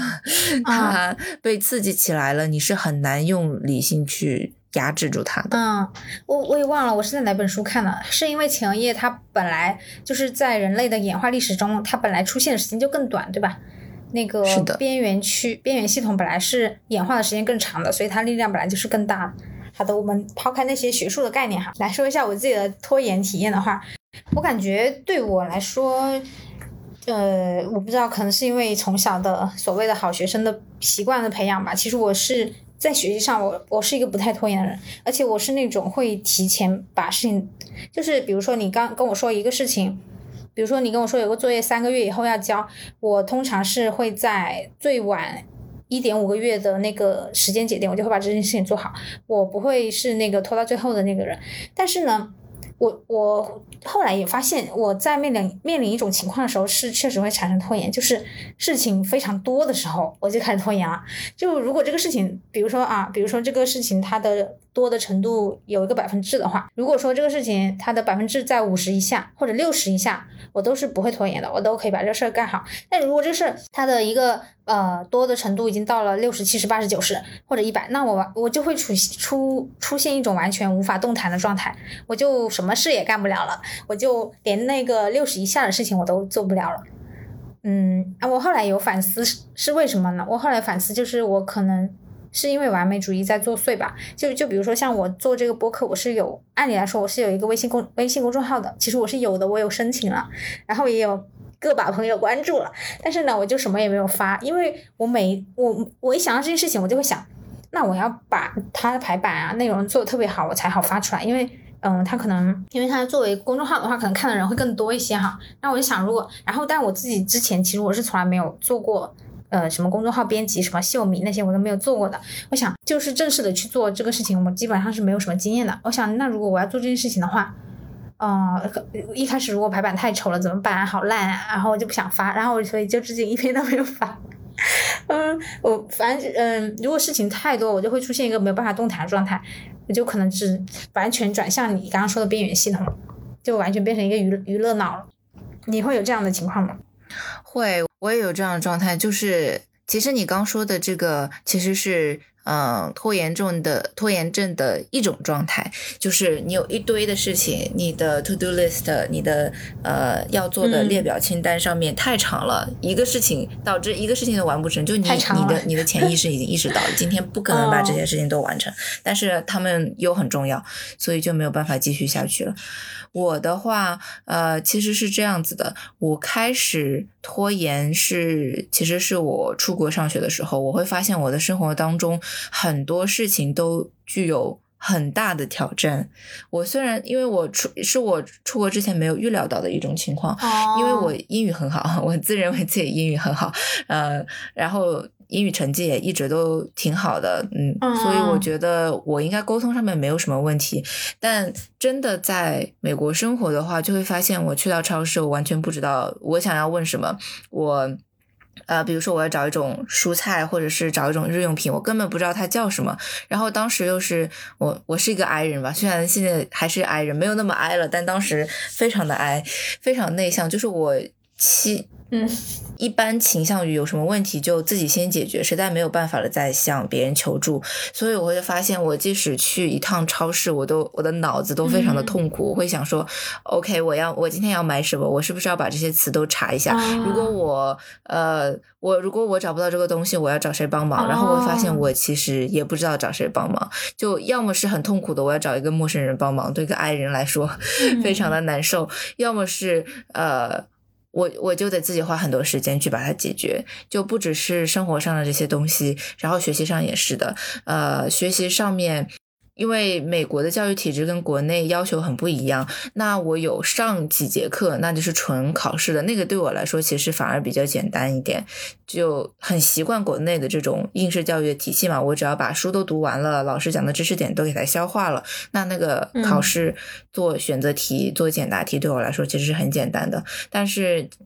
时间越长，就是你年级越升越高了之后，这些考试的。课程越来越少，更多的是你需要写论文，有发表自己的观点，去研究一个题目。然后我当时还抱着国内写作文的体系，就可能会有一些意识流啊，比较散文这种。但是国外的要求，我后来发现它其实是需要你非常有辩证的思维，就是说明文加上议论文这样的一种形式，而且又是一个新的学术呃的概念。然后它不仅需要你。写作好，可能你写完了之后，写完这篇论文，你还要做一个 PPT，在全班的面前去演讲这个内容，我就会发现我的生活从日常到学习都是非常有挑战的，然后我就会对对于这些都有挑战的事情产生非常长的拖延。嗯，然后我当时还有一个事情就是发现。我就算拖延，有的事情也可以完成。就是老师，老师并不会发现你只是最后拖延，最后两个小时做的是有多么多么的不好，或者是你只是临时找的。因为你比如说你找写一个论文，但是你要找至少十个呃 academic source，至少要十个学术论文来支撑他的一个观点吧。那我。拖延的时候，我其实最后那一个小时的脑子是非常转的非常快的，是一种上头了、疯掉了状态。我也可以找到十个很好的那个论文去支撑我的观点，所以。就在这个过程当中，就有点上头了，就发现自己最后那一两个小时可以效率那么高，那我为什么不直接放到最后一两个小时全部去做呢？但是长时间之后啊，对，长时间之后就会发现这个样子是不行的，如而且尤其是再加上有很多事情都要做的时候，就会非常痛苦。我。我大学的期间比较容易拖延的一个是就是这种长论文的编写吧，然后还有一个就是呃做一些需要照顾自己生活上的事情，尤其是快要搬家的时候啊，快要呃飞回国或者是飞去美国的时候，去整理房间啊这些事情就会比较拖延。拖到最后，我自己都都不知道我在干什么。只有只有十几分钟了，但是只有十几分钟要去机场了，但是我的箱子还没有收好。天呐，十几分钟，你小子 有点离谱了。但是最后这件事可以办好吗？他有真正你想过哦。我觉得其实这是一个不太好的状态，可能是因为之前就是呃好学生的心态，然后当好学生的这个经历，让我对自己的。能力其实是比较有自信的，所以我其实是能解决这个问题。哪怕给我十五分钟，我会我的脑子会特别集中。我说好，我现在房间有这么东西，我怎么怎么去整理它？我会我的脑子会找到一个特别高效的方法去做。然后我发现十五分钟做完了，然后这就会导致我以后拖延越来越严重，越来越严重。就是我这次十五分钟做完了，那我下次十分钟可不可以做完？五分钟可不可以做完？呃，所以大家就常说，我之所以一直拖延的原因，是因为每一次拖延了，任务还都按时完成了，它就会让你以后就愈演愈烈。但这其实不太好，它最后最终最终会有一天，你你就是是真的完成不了了，对，就是失邪了。你常在河边走，总有一天要失鞋的。然后，那那这这个过程中，你有没有一些解决办法呀？有没有习的？嗯，就对我大学的这个经历来说的话，我如果去复盘的话，其实是我已经失去了原先的那个目的，就是我不知道我出国读书到底是为什么。我。就是像你刚刚说的，就是有一个非常明确的目标，就比如说我要拿到一个很高的分数，我要拿到满级的 GPA，这样我可以申请到很好的研究生学校。我要呃去完成这个所谓的我的未来的理想的学校，他希望一个好的学生要完成的所有活动，比如说参加一些演讲比赛啊，参加一些呃认识。商业大佬的一些活动啊，我就把它当成一个一张考卷来做了。就我只要把每一个事情都打上勾，或者每每一个选择题都给它做对，那就好了，就完成了。但这其实不是我真正在那边学习的目的，因为原来在国内的时候，我其实是很很喜欢。学习这个过程的吧，就是你努力的去反复。如果是文科的话，你努力去反复背诵一个东西或者研究一个话题，最终你可以写出来一篇呃。很好的简答题，或者你写出来一篇很好的作文，或者你做数学题、做理科的题目，你去锻炼自己的思维，这个是我原先喜欢学习的目的。就出国了之后，因为对最后那个功利的目标太过在意了，它弱化了我对学习本身的喜欢。就我就开始只在乎那个结果，然后就会变成啊，只要我能十五分钟做完，那我就十五分钟做，我绝对不会花二十分钟去做。但如果我原来的初衷是，我就喜欢这个学习本身的。过程，我喜欢提升自己的过程。那不管是花十五分钟还是二十分钟，哪怕要花二十个小时，我可能也会去做。所以我就是重新梳理了一下自己的目标吧，然后也做了一些取舍。就当时想要完成所有的事情，然后我就会再去整理一下哪一些课程是我真的喜欢上的，然后也必须要上的；哪些活动是我要参加的，呃，哪些活动是我可以取舍的，然后。在下一回再去做这个计划安排的话，就会把不太必要的事情给他呃消除掉。然后还有一点就是。嗯，学会拒绝和学会请求别人的帮忙，因为人在长大的过程当中肯定会碰到你没有办法完成的事情。但如果说我在拖，我想到我自己会拖延的前五分钟，我就去找一个朋友问了他的意见，他不一定给我一个非常完美的答案，但我有了一些想法了之后，我可能就会没有那么害怕做这件事情了。我就会觉得我有一个思路了，这样这个过程当中，它其实能给我一个更加正向的反馈吧。这样子我可以嗯更加轻松的去坚持这个事情。还有一点，其实就是呃是我的咨询师跟我讲的，他说，如果说你觉得你实在是没有办法完成一件很困难的事情，你能不能把它拆分成很简单的一步？啊，化整为零。你看你能不能完成那个简单的第一步？因为我自己的惯用思维就是，我想要做这个重要的事情，那有没有里面是比较简单的部分，我能把它做完，然后做完了后面复杂的部分就不做了，或者是拖延到最后一刻才做。嗯。他说：“就是你先把它先，你把它当成别人的事情。如果你的朋友跟你说你要做这个事情，你怎么把它一步一步拆分？比如说我要写一篇很复杂的论文，那首先我要确认主题，然后我可能写一个大纲，然后在每一段大纲里面，你找一下你要用引用什么样子的例子，就先一步一步的去做，看你做了第一步能不能还有时间去做第二步，做完第二步能不能再稍微花点时间做第三步？如果你累了，你就停下来，但是。你这样子的话，它会帮助你更好的去回到原来的那个正常的轨道上面。它会帮助我的一点就是，它没有那么难开始了。呃，因为我有的时候可能也不会，因为是给，因为我想象我给我的朋友去出一个计划嘛，我不一定会根据他那个计划按部就班。按部就班，真的一二三四五去做。但是它会让我做到，比如说做到二、做到三的时候，我发现这个事情是可以完成的，或者是我对这个现实花需要花多长时间可以达到我一个比较理想的预期，有了一个更精准的判断，然后会后面再去做安排的时候就更有，呃，更有数了吧，更有一个安全感。天呐，我觉得你刚刚说那个把它当做别人的事情来办，这个想法真的真的很新颖哎！我就与拖延症斗争这么久都没有没有想过这种思维，真的还挺有意思的。嗯，那那我来分享一下我学到的一些解决办法吧。我感觉我这个是比较通用的，呃，也不是通用，就是比较常见的一些办法哈。第一个办法其实也就是你刚刚说的化整为零，就是一件很复杂的事情，你去把它拆分成呃很容易去做的一些小目标、小小的一些步骤。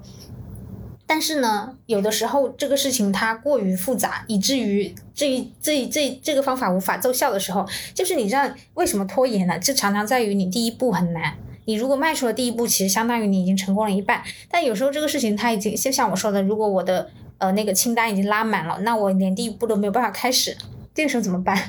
这个时候只能去做一采用一些那个曲线救国的办法，就是像就是一开始提到你的那个教授的那个做法，就是当你拖延不做 A 的时候，你去做 B。为什么这个方法会有效呢？就是比如说像你教授说，我我为了不写论文，我先去做家务。其实做家务这件事情，它本身就这个事情本身，它对你写论文这个事是没没没有任何相关性的，对吧？但是呢，当你在做家务的过程中，其实相当于。你虽然没有在写论文这里迈出了第一步，但是你在，呃，从这个状态里面自拔出来，你迈出了第一步。那在你去做家务的过程中，其实你对自己的能力又有了新的掌控感，就是你会发现，哦，那我还是可以去做一些事情，我可以完成的。这个的话，它其实会可以助推你去进入真正的，呃，化整为零。咱们说的第一步。然后还有第三个办法，就是一个心理暗示的方法，是之前那个老师好，我叫何同学的那个博主，他有一期就是讲。呃，就是如果用不同不同的屏保，会不会对你使用手机的这个时长产生影响？然后后来我就试了一下它的那个方法，就是你换一些屏保，比如说你那屏保就是说什么马上放下手机，或者是说你现在在干嘛，就你会随时的拷问自己，你每一次打开手机，你就会去提醒自己这件事情。这个其实它在一定程度上也是可以去呃缓解一下你的拖延症的。好，以上我们说的是拖延症，那下下面我们进入下一个主题，完美主义。完美主义其实就是，呃，需要有人的内心有一种需求，需要永远看上去完美，或者是达到一种完美的状态。如果是做不到，就很容易放弃，甚至不做了。然后很多他的。这种想法的源源泉其实来自于对失败的恐惧，害怕自己没有价值，一旦做不到这样的东西就会被别人讨厌。然后很多有这种想法的人也会跟低自尊有一些强相关，就他希望呃有很好的外界的期待，然后他可能现实生活中经历了一些不被肯定，或者是小时候不断的被否定、被打断，导致他。在未来的成长过程当中，会不断的想要得到别人的认可、社会的认可，否则的话，他就很难去认可自己。他其实跟一个就是我做的不够好这样的核心观念是强相关的。如果一个人心中他有一个很强的我做的不够好，我一直做的不够好，那他就很容易有这种完美主义的循环。我觉得我在去重新。看这个问题的时候，有一个击到我的点，就是完美主义的人，他不仅只是做到完美，有可能他也在看上去完美，他在假装完美，他用很多外表的东西或者是表面的东西在包装自己。这个是我觉得突然一下让我意识到，就是你做一个事情，它是不是真的完美？还是只是你想让别人看上去完美？我觉得这个东西很可怕。嗯，你刚刚在说进行那些描述什么什么的时候，我就觉得天啊，那不是在说我吗？因为当现在大家谈论很多心理问题，就会说啊，这是你原生家庭的问题，或者是你小时候呃可能没有呃得到父母充分充分照料的问题。但这个事儿吧，你知道吧？我也已经长大了，那个时候我家也没安监控，是吧？那我也不知道我那个时候到底是被怎样对待的，所以这个嗯，它对我来说是一个伪命题，就我没有办法去。呃，去去去思考是不到底是不是我原生家庭它对我产生这些影响，所以，呃，我但是我确实非常的害怕面对失败，然后我也很在意别人的看法，所以你刚刚讲的时候，我就觉得啊，这不就是在 Q 我吗？然后我自己也有非常严重的完美主义，就具体表现怎么是什么呢？就是呃一一个也是体现在就刚刚说的拖延嘛，就如果我 list 太多的话，我干脆一件也没有办法开始了，或或者是说，如果我觉得这个事情很难，我干脆就无法开始。嗯，像我刚刚说那个写微信公众号的事情，如果我觉得我一开始会写的很烂，那我干脆不要开始了。嗯，或者是还有我自己的一个完美主义的体验，就是如果我要做一个很重大的决定，然后我没有做好计划，比如说我要旅行了，我没有做好计划，或者我没有搜集好所有的信息，那我也不想开始，我开始不了，没有办法开始。想问你，你会有类似的这种完美主义的体验吗？是这样的，是这样的，就是我我会觉得我对。结果太在意了，是。然后我有一段时间，我在我的课桌墙上写的是，呃，完成比完美更重要啊，是这样啊。你一说这个课桌，哎，这天哪，这不是好学生根深蒂固的习惯了，写一些名言警句来激励自己哈。但我觉得这句话真的是对我有很强大的。激励作用，就先踏出一步，先去完成它。嗯，它真的是有戳到我的心，然后它反复的，哪怕它是一个鸡汤，但是它这几年反复的戳到你的心。当我 对，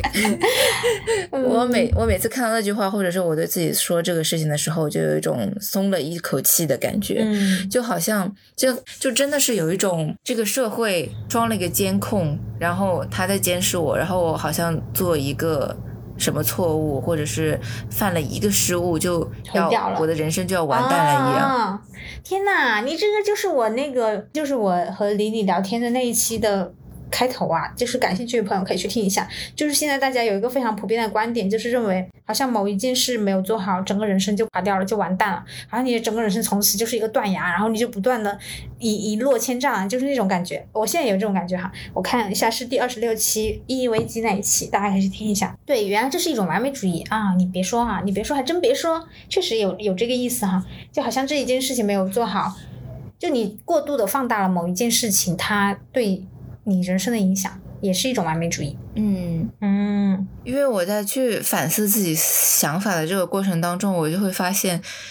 呃，好像做到了完美，或者是做到了我觉得比较好的一个状态，对我在我自己心里来说才是及格。只要他没有达到那个状态，他就变成了五十九分，他就变成了五十分，就变成了一件非常可怕的事情。因为你之前做到过，你之后没有做到过，那你就是失败了。啊，是，会有这样的一个想法。是的，是的，是的，太可怕了啊！天呐，天呐，这就是做好学生的代价，家人们。这种想法会根深蒂固的，跟嗯，反正真的很，就如果你要对抗它是很难。我现在觉得很难，所以为什么就是大家说很羡慕那个王鹤棣的那种松弛感？为什么说他是娱乐圈清流？我我有了解过他之前背景，就是他好像是中专还是什么，就是我感觉他是没有被没没有任何冒犯意思啊，各位粉丝，我我就是大概我们探讨一下，就是他之所以可以在娱乐圈这种呃怎么说，就是很。大家很察言观色，或者是很在意自己的情况下，为什么可以做到很放飞自我，很然后很松弛呢？我觉得是因为可能他没有太接受过那种好学生的规训，他可能没有太多。像我们一样这种疯狂的自我审视，哎，不能这样说，好怕怕，就这样吧，就这样吧，好怕被粉丝骂 就嗯，大概是这么个意思啊。我觉得好学生思维是这样子，就是嗯，这群好学生可能是本来他通过自己努力，或者是他天生就是对考试啊、对学习这方面，对比较感兴趣，也可以做的比较好的，所以他在成长的过程当中，在这里就获得了很多的正反馈，那顺理成章的他在进入大学进。入社会之后，也会觉得，如果说我像之前的好学生一样，就是别人给我一些什么期待，我就把它做好的话，我也一样可以获得成功。然后，然后就 受到了社会的毒打，发现不是这样子。是是是。那关于完美主义的话，露露你在和他对抗这么久的过程中，有没有有没有什么好的解决办法呀？嗯，一个是我。意识到我已经开始在想哦，我我这个没做好怎么办？他们会不会觉得我是个傻瓜？会不会觉得我不行？我的能力不行？这个时候，呃，有一个方法，就是我之前的心理咨询师教给我的，他会跟我说，你有这样子负面情绪的时候，你可以在心里默念：我意识到我有一个叉叉叉叉叉叉叉的想法。哦想法哦，这个东西我也我也了解过，哎。所以为什么我这个人，我我不是学心理的，然后但是好像你跟我说各方面的这种东西，我又能跟你聊上哈，因为就是实在是那叫什么，久病成医，就是他对他会说当你比如说我现在冒出来一个念头，比如说我觉啊、觉得自己好烂，你要告诉自己啊，我现在冒出了这样一个念头，我觉得自己很烂，就是他的意思说嗯你要把那个主体和客体区分开，就。你你要意识到那个只是一个想法，它你不要过度的放大那个想法，它只是一个嗯。对现实毫无作用的想法而已，你就让它 let it go，就像它就像海浪遇到礁石那样啊，它就会散开的，哎，就是这个，哎，我跟你讲，这种东西就是，哎，还有一个就是列举一下客观事实的情况，然后你去评判一下它是不是真实的。比如说我我工作的时候，我手上目前就是接着两三个东西，他们都很重要，他们都需要很多的工作量，但我的每天工作的时间只有八个小时，所以我每天分给每个项目的时间只有两到三个小时。那正常人在两到三到三个小时之之内能做成什么程度？你做成了什么程度？是不是已经很好了？就是在列举这个客观事实的过程当中，就会发现啊，那我其实给自己的要求已经超出了我自己的身体或者是客观事实可以承受的情况，那我就会意识到，OK，我其实已经做得很好了，就是完成的这个过程，我其实已经把自己。我已经推了自己一把去做到我可以做到的更好了，而不是我一定要做到这样这样这样这样，我一定要受到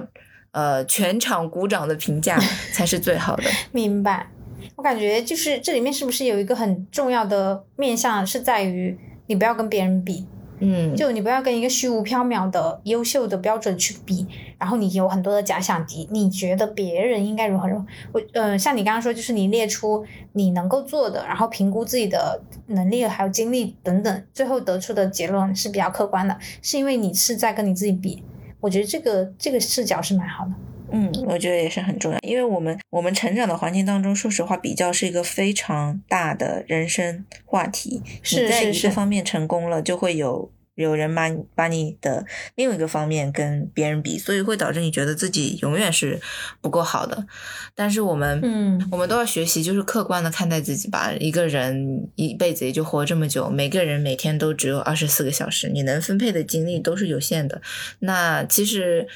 呃，你找到自己可以做好的那个点，然后在这个道路上面走下去就可以了。找到自己感兴趣的事情，找到一件自己可以赚钱养活自己的事情就很好了。哎，还是要赚钱养活自己。对，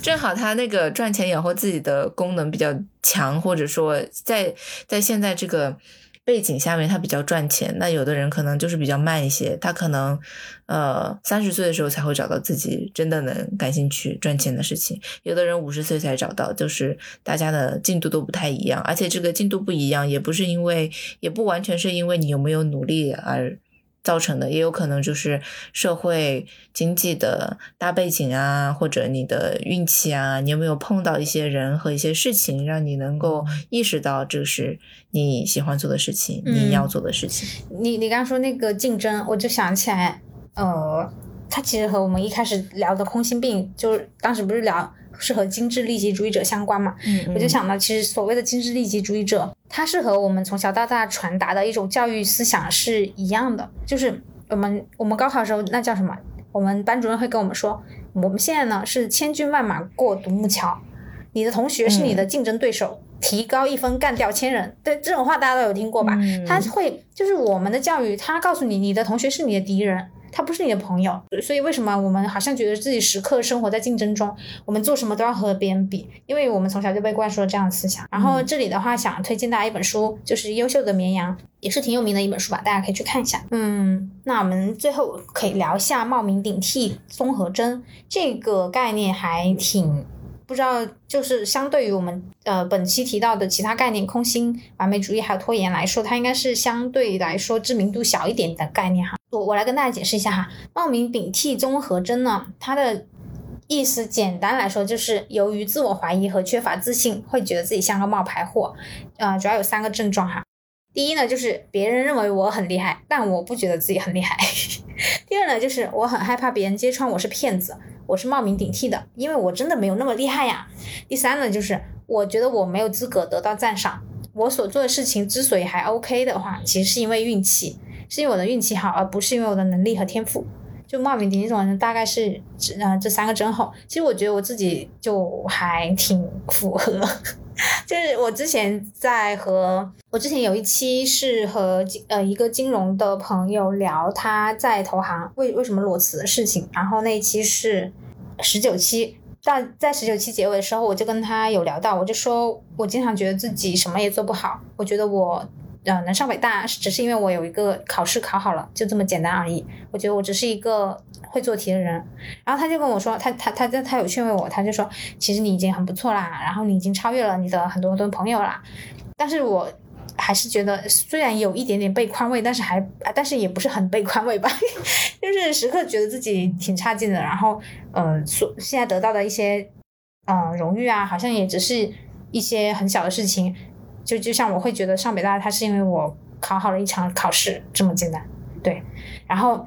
关于冒名顶替这件事情，我之前有看到过一个新闻，我当时是觉得真的很离谱啊，是一个女生，她她的履历在我们外人看来真的相当的优秀，我我就说呃里面比较比较明显的一个标签嘛，就是她是在哈佛念书的，然后是说中国人嘛，然后好像说成绩也挺好的，但是你知道她的冒名顶替综合症到什么程度吗？她觉得她所谓的那些光环全部都是假的。然后他唯一可以赢过周围人的地方是什么？是他的中文说的比较好啊！天哪，我当时就觉得，天哪，他怎么会已经到这样的程度？他做了那么多优秀的事情，他获得那么那么多的好成绩，他通通都不认可，他最后只认为他作为一个中国人，在外国人，他唯一的优点是他的中文比别人好。哇，我就觉得啊，真的很可怕这件事情，太伤心了吧？对啊，真的很伤心啊。嗯，露露这方面，你你你你有没有类似的经验？我我自己的经验就是。我很容易去否定自己已经做好的地方，我会把。呃，我会把就是新环境里面的标准，也是也是可能是因为我从高中毕业之后进入了美国，然后那个呃社会评价体系和教育评价体系就完全不一样了，所以我就很习惯于我进入一个新的环境，就会去洞察这个新的环境对一个优秀的人，所谓优秀的人是什么样的定义，然后就把自己以前已经做到的事情全部都否定掉，开始专注专注于。做这个新环境里面优秀的人这件事情，然后我就在工作当中发现特别明显，因为我在上学的时候也会去思考说啊，那工作当中需要什么样的软实力、硬实力，然后尽量把它做好。但呃，工作之后呢，会发现这有一些冲突，然后我就开始不断的去否认我自己做好的事。之前做好的事情，我就说啊，你为什么没有做好调研？为什么你会认为工作是这么简单的事情？为什么你没有去花更好的时间做到呃这些本来应该准备好的事情？然后又在这个新的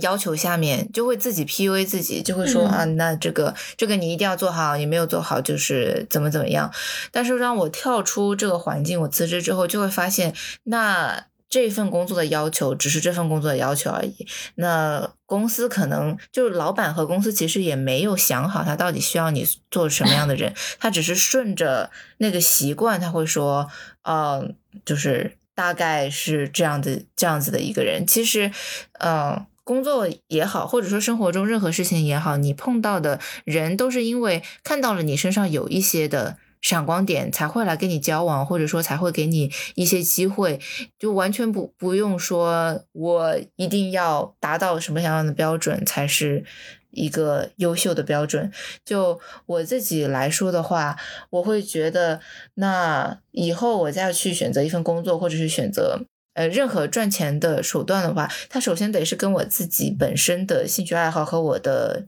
呃优点和长处，它是契合的。就它不可能是一个完全脱离现实的一个状态了。它是它是可以承接，就是可以把我原来做的好的地方打包应用到这个地方，但我只是要根据这个新的环境做出一些调整。这样子，我的这个冒名顶替的焦虑会。更加嗯，会会减少一些吧。啊，明白。嗯，关于冒名顶替的话，我自己学到了一些解决办法吧。第一个呢，就是你可以抓住每一个自我肯定的机会。就比如说，比如说像我哈，我剪了这个播客，或者是说，啊。我发了一个视频，那我就自己跟自己说，我真棒，我挺我我还可以哈，我还挺不错的。就你自己给自己一个正反馈。我之前就是在网上有看到，就是那些呃，就是那种短视频提到的，咱也不知道是不是真的，啊，就是姑且一用吧。他是说，你每一次做了一件你觉得还不错的事情，你就马上握拳对自己说，就你能说出来的时候最好说出来，就是对自己说我真棒，就你直接把这话给说出来，而不是说在心里想哈。啊，我觉得这个很好哎，很可爱。对，独处的时候可以尝试一下。然后你也可以和朋友约定嘛，就自己做了一件挺好的事情，你就你就马上反馈给朋友，然后朋友就鼓励你，这这种是可以做到的。然后第二呢，就是呃，我觉得就是还是要转变一下自己的思维方式吧。像马斯克他有说，就是我们宁愿要错误的乐观，也不要正确的悲观。嗯，虽然说现在的这个。嗯，有一些结构性的问题，可能我们没办法去改变哈。但是我们作为个体，如果还是想，还还是没有什么呃必死的决心的话，可能还是最好是要转变自己的方式，嗯，去建立一些正向的、正向反馈的一些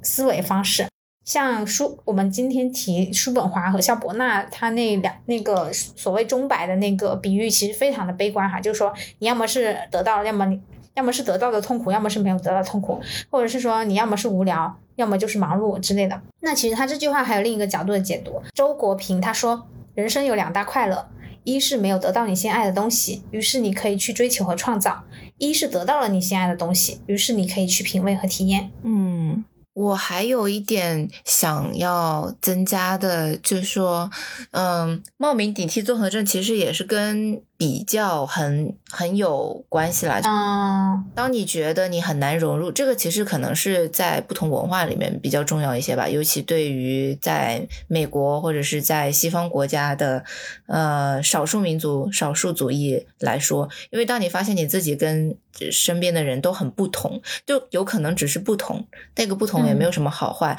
但当你发现你跟自己身边的人都不同的时候，你会怀疑那个这个不同是不是不对的。所以很多的时候，就是横向比较的时候，也要去。进行一些客观的分析吧，那个不同不一定是不好的，我只是不同而已。而且像你说的事情也有很多不同的方面。如果说，呃，这个不同的东西其实有可很有可能可以给这个环境或者说给这件事情带来一些新的想法，一些新的看事情的角度，啊，它有可能就会变成一件好的事情。也有可能这个不同的点，你自己身上不同的点，跟你的工作或者你要做的事情本身关联性。不大，那就是不同就好了，你就做自己就好了。嗯，好的，嗯，在本期的结尾呢，我想跟大家分享一篇我很喜欢的毕业致辞，是北大二零一六年本科生毕业典礼上饶毅老师的一份致辞，只有五百多字，用时不到四分钟，却获得了九次掌声。推荐大家上网看一下当时的视频，以下是部分内容摘录：饶毅，做自己尊重的人，在你们加入社会后，看到各种离奇现象。知道自己更多弱点和缺陷，可能还遇到小难大灾后，如何在诱惑和艰难中保持人性的尊严，赢得自己的尊重，并非易事，却很值得。这不是自恋、自大、自负、自夸、自欺、自闭、自怜，而是自信、自豪、自良、自知、自省、自赎、自勉、自强、自尊，支撑自由的精神，自主的工作，自在的生活。我祝愿退休之日，你觉得职业中的自己值得尊重；迟暮之年，你感到生活中的自己值得尊重。这是我的人生理想，也将同样的祝愿送给大家。太棒了，我想鼓掌。对，我觉得今天跟圆圆聊天是一个非常特殊的机会和平台，然后也很感谢他，呃，邀请我来这边聊一下自己的体验吧。因为现实生活中真的是不太有机会可以把这个东西梳理出来，并且，呃，有机会去。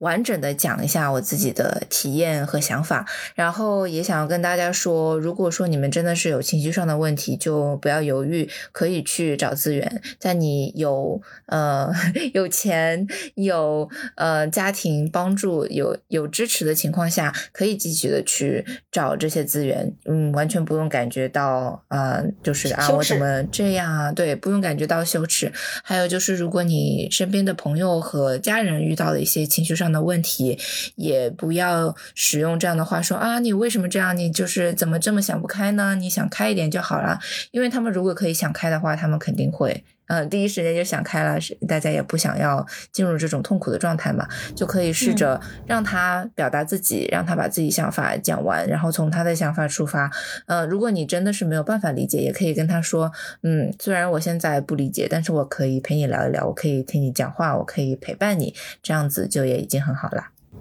嗯，希望大家都可以有一个 健康的情绪，做个正常会发疯的 正常人。嗯嗯，本期的话，其实我我也是就是在平时的活泼，还有呃，就是可能在平时的一些乐观或者积极之外，展露了嗯，可能相对来说比较丧的另一面哈。嗯，但是我自己做元宇宙的话，也是想要记录自己的真实感受，所以也不想做一些什么伪装之类的。然后。嗯，但是哎，怎么说？我我本来想说，但是我没有什么好后悔的。这句话怎么这么奇怪？嗯，反正就是，嗯，希望大家都可以有不同的收获吧。啊，好的，那我们本期内容就到这里，说出来就好了。希望这一期内容有给到你一点点安慰。欢迎大家一起进群聊天，还有关注我的微博、小红书。希望我自己也能够早日发出第一篇文呃微信公众号文章。那我们下期再见，拜拜。